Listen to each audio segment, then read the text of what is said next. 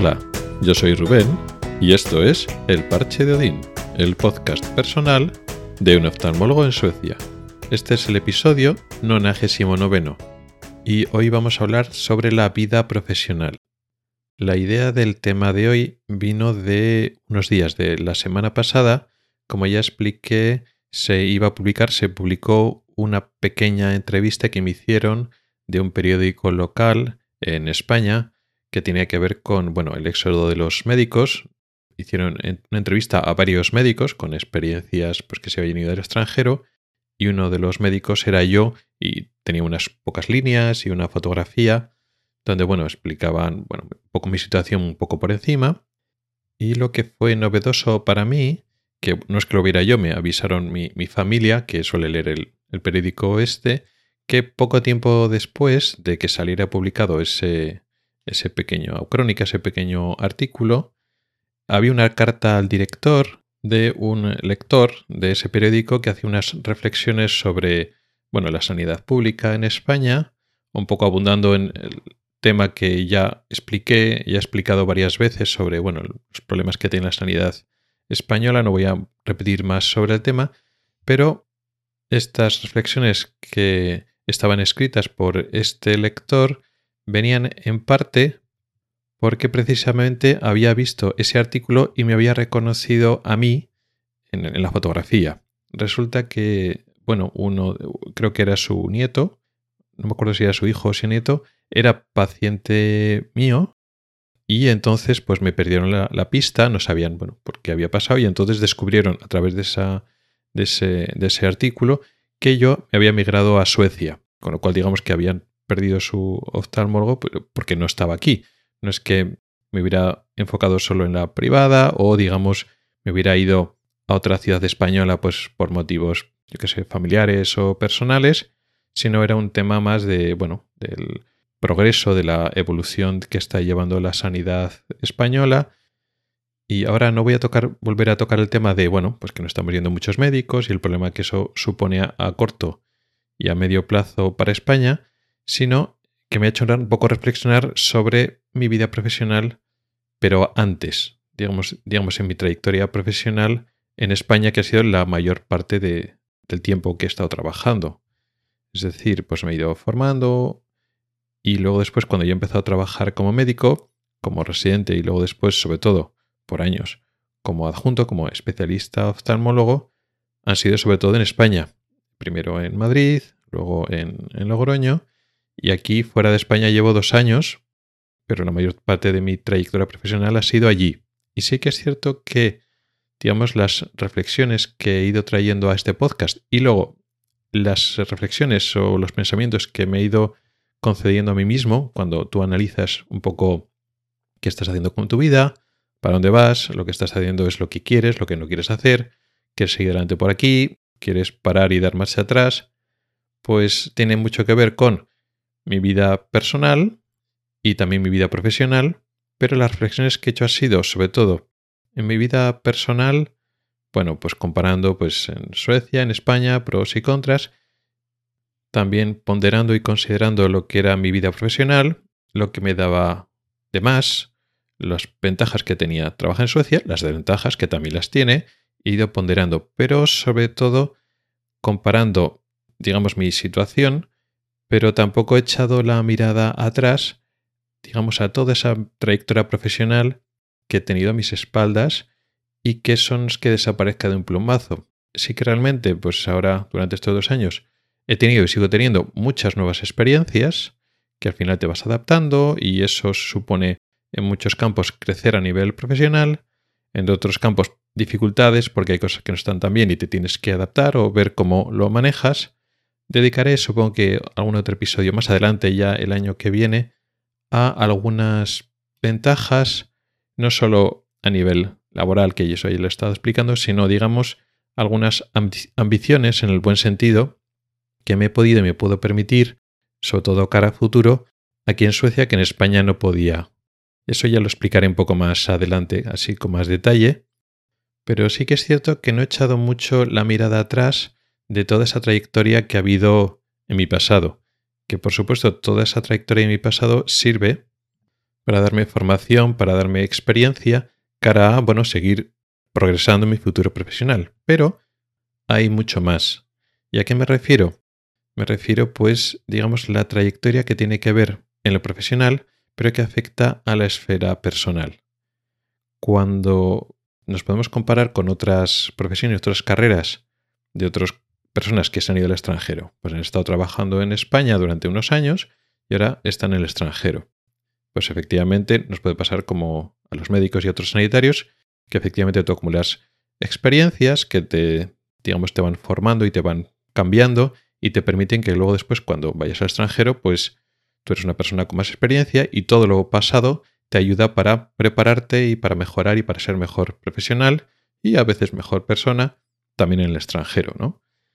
Pero otras profesiones que no trabajan tanto con la gente o no de forma no tan íntima, pero de la forma especial que pueden trabajar los sanitarios en general y los médicos en particular, hace que, digamos, tu trayectoria pasada no solo se trata de experiencia y valores que te dan para ti y te hacen crecer como persona, profesional y personalmente, sino que ese pasado está ahí y no desaparece de un plumazo solo porque ahora estás expuesto a otra realidad que te puede absorber porque necesitas adaptarte y crecer y tal y ocupe mucha atención, pero la realidad es que durante muchos años, durante tu vida profesional, has estado participando e influyendo en la vida personal de muchas personas, sobre todo pacientes, pero también otros colegas médicos y otras personas en el trabajo. Y así está influenciando, influyendo para mal y para bien. Yo espero que mayormente para bien. Intentas un poco ofrecer lo mejor de ti mismo para ayudar a la gente pues a, digamos, mejorar su salud y al fin y al cabo ser más feliz. Y sí, es tu trabajo y no deja de estar hasta cierta medida encorsetado en una actividad laboral, pero siempre hay algo más. Y siempre te intentas implicar, o mejor dicho, muchas veces no puedes evitar implicarte y en general muchas veces es bueno, si te implicas demasiado y eres menos profesional, eso no es bueno, pero si sigues manteniéndote en el umbral profesional para hacer las cosas de la mejor manera posible, pero además empatizas con tus pacientes y también con tus compañeros, pues estás influenciando en la vida de muchas personas cuando has trabajado a lo largo de muchos años. Y eso, aunque ahora digamos no estás tan expuesto porque estás en otro país y no tienes el mismo contacto que tenías, ya no solo porque ya no lo estás viendo a los pacientes, ya has perdido el seguimiento porque ya no los ves, sino que es que además no estás en la misma ciudad, en el mismo país, no te los encuentras por la calle, no hay ningún contacto o casi ningún contacto, pero eso no, desaparece y, y no deja de existir. Y realmente es que de vez en cuando esos, digamos, e, esa parte de mi, de mi vida vuelve a aparecer. Pues el ejemplo de este, ¿no? Pues una persona que me reconoció y dijo, iba, pues el médico que atendía a mi familiar, pues se ha ido a Suecia. Por eso ahora no lo, no lo veo en, la, en el hospital público ni tampoco en la consulta privada. Y es que ha pasado de vez en cuando, aunque no lo he traído aquí en el podcast, pero ha pasado que de vez en cuando pues recibía pues algún mensaje pues por, por correo electrónico, por redes sociales, pues igual de pacientes que, que he ido siguiendo durante años y que bueno pues ah, se han perdido la pista y preguntan, ¿no? Pues me preguntan porque igual quieren ir a mi consulta privada porque estaban yendo a mi consulta privada y bueno pues por lo que se iban dejado de, de ir y piden cita y les tengo que decir pues no, que es que ya no vivo en España, ya estoy en Suecia, con lo cual, pues lo siento, pero no podemos seguir, no puedo seguir atendiéndote. O gente de la pública que, bueno, también se perdió el seguimiento y se piensan que ya no estoy trabajando en el hospital público o por lo que sea no coinciden conmigo, pues, porque hay mucho retraso en las citas, no llegan las citas, o hay dificultad para pedir cita conmigo y le dan con otros compañeros y entonces dicen, bueno, pues es posible encontrar cita en la pública o en la privada, ya que en el hospital pues no me pueden ver y bueno, pues la respuesta es un poco la misma. No es que me escriban todos los días, todas las semanas, pero de vez en cuando me llega algún mensaje de esos. Sí que es cierto que los pocos meses de venir aquí a Suecia más, pero ahora todavía ya han pasado dos años y todavía me llega de vez en cuando algún mensaje, pues eso, por redes sociales o correo electrónico, por algún método de contacto. Incluso de algunos compañeros médicos. Aquí estoy hablando todo el rato de pacientes, pero también de compañeros médicos, pues eh, oftalmólogos, igual de algunas otras especialidades que son limítrofes pero que tenía buena relación, pues igual pues con neurólogos o con pediatras que tenían más relación, pues algún caso que te quieren preguntar, pues porque bueno, había buena relación y bueno, pues confían en ti y entonces pues te mandan algún caso para ayudarles y bueno, pues puedes seguir ayudando, claro. Al final no es que termines de perder el contacto, claro, en muchas cosas se pierde el contacto, no hay una continuidad, pero que digamos que todos los años que has vivido como médico en España no desaparece. Pasa un poco lo mismo, pues hace no mucho fui a un congreso internacional, que soy, creo que ya lo comenté, fue en, septiembre, que tuve que cruzar el, charco, y fue en, México, y ahí tuve pues, varias anécdotas. Una que no, que no conté tenía que ver con lo que estamos hablando hoy, que es me encontré a compañeros españoles que compartimos, oftalmólogos que comparten también su especialidad conmigo, y bueno, se aprovechan esas conversaciones de pasillo en los congresos, que a veces es lo mejor del congreso, a ponernos un poco al día entre nosotros, ¿no? Pues yo me intereso, pues qué, siguen haciendo, qué dejan de hacer, y ellos también se interesan, ¿no? Pues qué haces, sigues ahí y tal. Y en parte, digamos, se alegran de que, bueno, sigas ahí y que estés más o menos bien y que tengas intención por volver, pero a veces, y eso también lo valoras, ¿no? Por lo que ellos dicen, pues que qué pena que sigas allí que preferirían, ¿no? De que has tenido tu aventura sueca y que vuelvas a España, pues porque al fin y al cabo hace falta que vuelvan. O mejor dicho, sería mejor para la sanidad española que la gente se volviera no desde el plano politizado que dicen falta médicos, números, ¿no? Sino, pues eso, gente ya especializada, pues que está consiguiendo avanzar y que es capaz de crear a veces en su campo, en su pequeño terreno, pues, pues bueno, eh, intentas hacer las cosas bien y poco a poco pues vas consiguiendo cosas, incluso otros subespecialistas de tu campo que no trabajan contigo, pero trabajan en otras comunidades autónomas, pues al final España no es tan grande y cuando te estás moviendo en enfermedades y subespecialidades relativamente pequeñas, al final todos nos conocemos y sabemos pues los que funcionan mejor, los que funcionan peor y entre gente pues que ves que, que, funcionan bien, que ofrecen buena calidad y ellos también te aprecian a ti por lo, por lo otro, pues se echa de menos, porque al final y al cabo piensas, ¿no? Piensas en la gente y eso yo también lo agradezco, que aunque no es lo que es lo que pienso yo, yo pienso que prefiero seguir en Suecia que las cosas vayan bien, etcétera. Ellos desean lo contrario, pues ojalá volvieras, pues porque, bueno, pues al fin y al cabo, no solo yo, supongo que habrá muchos más ejemplos que aunque lo más llamativo de la fuga de médicos son fuga de médicos más jóvenes con menos experiencia, que igual no han hecho la especialidad o acaban de hacer la especialidad, que perderlos está muy mal, porque claro, esos son los futuros médicos con gran experiencia que, digamos, son los que sacarán el futuro adelante, sino que el perfil mío de médicos con experiencia que ya tienen instituidas sus secciones, sus unidades dentro de los hospitales y ya ofrecen, pues bueno, un nivel de, de calidad, pues claro, cuando médicos del perfil como el mío se van, pues realmente se desmontan, se, eh, hay una pérdida de calidad de lo que ya había, de repente deja de haber. Y eso es un poco el, mensaje que me, que me, transmitían. Y es una pena, y eso siempre hemos dicho, pero claro, tú deseas seguir ofreciendo un nivel de calidad alto y si no puedes en España, pues tendrá que ser en otro sitio. Pero en definitiva, pues recibes un poco esos inputs, esos mensajes,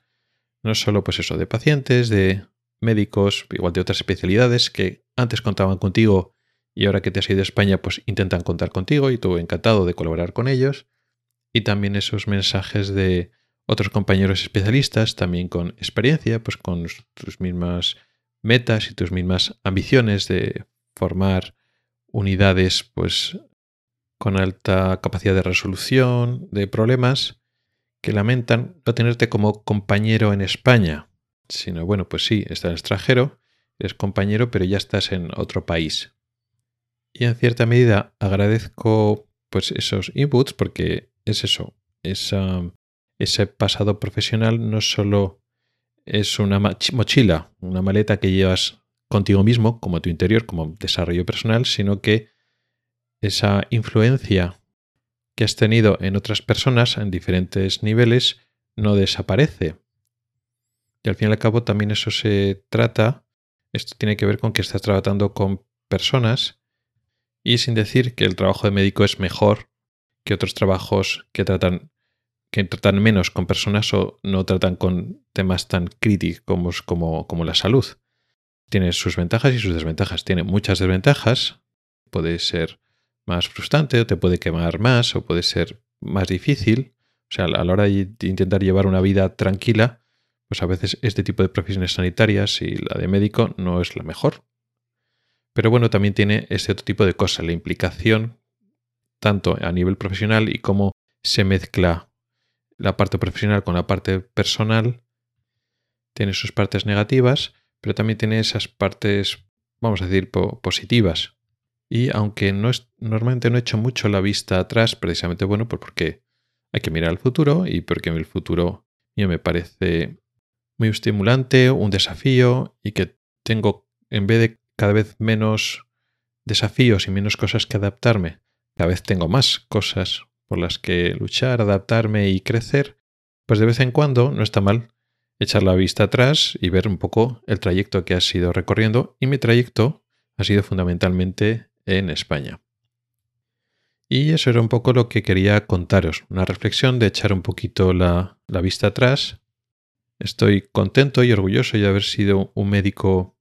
que ha trabajado en España muchos años,